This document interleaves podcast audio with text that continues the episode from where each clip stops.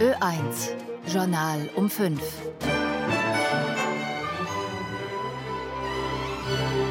Guten Tag, ich bin Veronika Filitz. Als uneinsichtig kritisiert Europaministerin Ed Stadler Umweltministerin Gewessler scharf wegen des Klimaplans.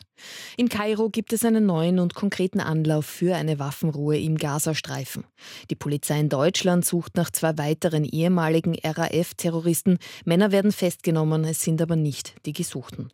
Und in Wien ist die Polizei wieder von Schaulustigen bei einem Einsatz behindert worden. Noch einmal mild wird es morgen, im Westen schon kühler. Scharfe Kritik kommt da heute von Europaministerin Caroline Edstadler von der ÖVP an Klimaschutzministerin Leonore Gewessler von den Grünen.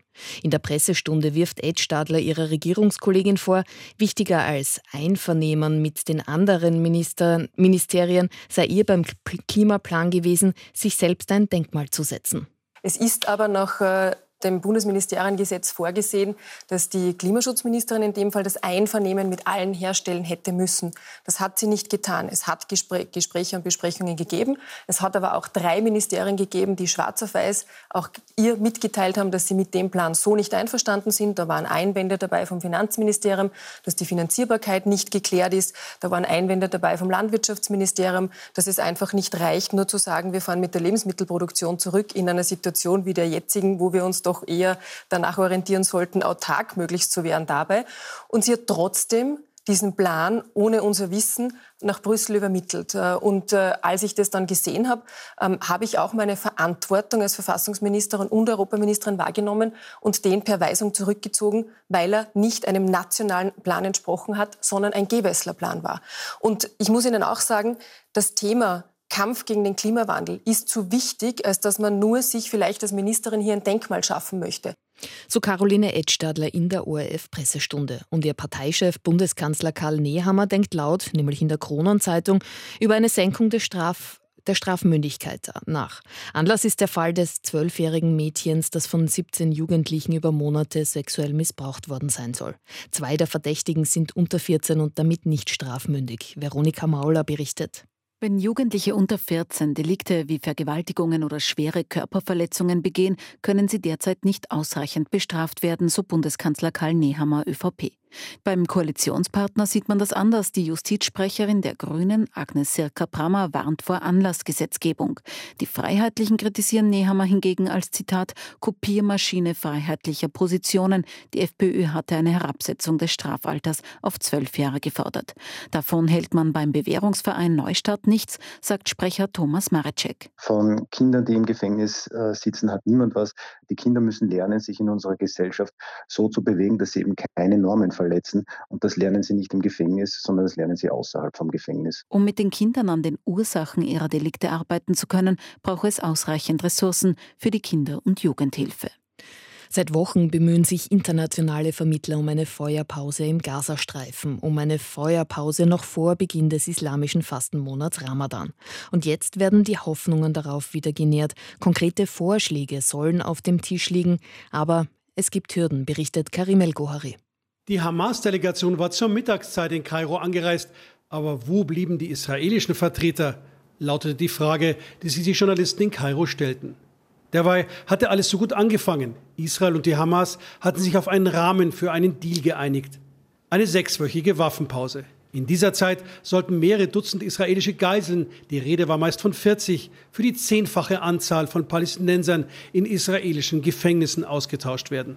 Doch dann kamen die Stolpersteine. Israel stellte eine Liste von Palästinensern auf, die es keinesfalls freilassen wolle. Außerdem forderte es von der Hamas eine Liste, wer von den israelischen Geiseln freigelassen wird, wer noch lebt, verletzt oder tot ist. Die Hamas erklärte, dass sie diese Informationen nur weitergeben werde, wenn es eine Waffenruhe gibt. Die Hamas fordert außerdem eine festgelegte Menge von Hilfslieferungen, die in den Gazastreifen hineingelassen werden müssen. Daraufhin sagte die israelische Delegation ihre Reise zu den Verhandlungen nach Kairo vorläufig ab. In der Ukraine ist eine Feuerpause weiter überhaupt nicht in Sicht. Ganz im Gegenteil, die Ukraine fordert weitere Waffenlieferungen vom Westen und die Kämpfe gehen weiter.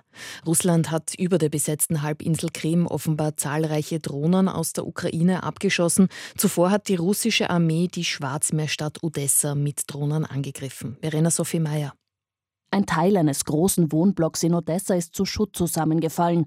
18 Wohnungen sind bei dem Angriff in der Nacht auf Samstag zerstört worden. Unter den Toten sind laut der Ukraine auch kleine Kinder. Die Welt habe genügend Luftabwehrsysteme, klagt der ukrainische Präsident. Eine Verzögerung der Lieferung führe nur dazu, dass weitere Kinder sterben. Menschen sterben, während unsere Partner in politischen Spielchen oder Diskussionen versinken. Das sei unverständlich und inakzeptabel, so Volodymyr Zelensky in einem Video. In der Früh meldet auch Russland versuchte Drohnenangriffe. Über der besetzten Krim seien 38 Drohnen abgeschossen worden, heißt es vom russischen Verteidigungsministerium. Die Brücke zwischen der Krim und dem Festland wurde gesperrt, der Verkehr um den Hafen von Feodosia eingeschränkt. Berichte über Explosionen in der Gegend konnten bisher nicht überprüft werden. Die Schweiz gilt als reiches Land und dennoch leben etwa 15 Prozent der Pensionisten unter der Armutsgrenze. Dem will eine Initiative entgegenwirken mit einer 13. Pensionszahlung. Heute wurde darüber abgestimmt und einer Hochrechnung zufolge haben die Menschen in der Schweiz auch mehrheitlich für diese deutliche Erhöhung gestimmt. Und mehr dazu hören Sie dann im Abendjournal. Wir schauen jetzt noch nach Deutschland. Mit einem Großaufgebot hat die Polizei in Berlin Räume durchsucht, in der Hoffnung, die beiden ehemaligen RAF-Terroristen Ernst Volker Staub und Burkhard Garweg zu finden. Zwei Männer wurden vorläufig festgenommen, die Gesuchten bleiben aber verschwunden, berichtet Andreas Jölli. Die Verhaftung von Daniela Klette hat offenbar Bewegung in die Ermittlungen gebracht. Die Polizei rückt heute beim Berliner Ostbahnhof zu einem Großeinsatz aus. Auf dem Gelände gibt es mehrere Werkstätten und etliche Bauwagen. Dort soll sich auch der frühere RAF-Terrorist Burkhard Garweg öfter aufgehalten haben, berichtet der Spiegel. Offenbar aber heute nicht, denn weder Burkhard Garweg noch Ernst Volker Staub sind unter den Festgenommenen des Großeinsatzes, sagt eine Sprecherin der Polizei. Die beiden sind seit mehr als 30 Jahren untergetaucht. Gemeinsam mit der kürzlich verhafteten Daniela Klette sollen sie als dritte RAF-Generation den früheren Chef der Deutschen Bank sowie der Treuhandgesellschaft umgebracht haben. Zudem wird ihnen eine Reihe späterer Überfälle auf Geldtransporte zu Last gelegt, mit Schusswaffen und einer Panzerfaust. Die Polizei hat erst kürzlich neue Fahndungsfotos der beiden RAF-Terroristen veröffentlicht, aktuelle Fotos, die erst vor kurzem entstanden sind und nicht 30 Jahre alte Bilder. In Wien ist die Polizei wieder bei einem Einsatz von Schaulustigen behindert worden. Konkret bei der Festnahme von Männern, die sich mit Metallstangen attackiert haben. Hubert Kickinger. Am frühen Nachmittag gehen ein 19- und ein 21-Jähriger mit Metallstangen auf ihre beiden Kontrahenten los. Doch die gerufenen Beamten haben es schwer, sagt Polizeisprecherin Barbara Gass. Zahlreiche schaulustige Personen haben das sofortige Einschreiten der Polizisten aber deutlich erschwert. Unter anderem, weil sie versucht haben, immer wieder zu den Tatverdächtigen zu gelangen. Die beiden Männer, ein Syrer und ein Österreicher, werden schließlich festgenommen. Eines der Opfer, ein 44-Jähriger, wird mit Blessuren in ein Spital gebracht. Ein 30-Jähriger bleibt unverletzt. Grund für den Streit könnten Schulden sein. Erst am Freitagabend haben zahlreiche Schaulustige auf dem Räumernplatz die Einsatzkräfte behindert, als diese zwei Schwerverletzte versorgen wollten. Zum Wetter und zu Gunda Schuller.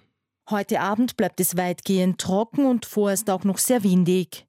Morgen Montag gibt es Wolken und Sonnenschein und anfangs in manchen Regionen auch Nebel oder Hochnebel. Im Norden und Osten kommen einige Sonnenstunden zusammen. Am Alpenhauptkamm und im Süden bleibt es jedoch bis über Mittag trüb und im Rheintal und am Bodensee überwiegen den ganzen Tag die Wolken. Im Westen etwas kühler, im Osten und Südosten weiterhin sehr mild, die Höchstwerte 8 bis 18 Grad. Im Abendjournal gibt es die nächsten ausführlichen Informationen, dann hören wir uns hoffentlich wieder. Jetzt geht's musikalisch weiter.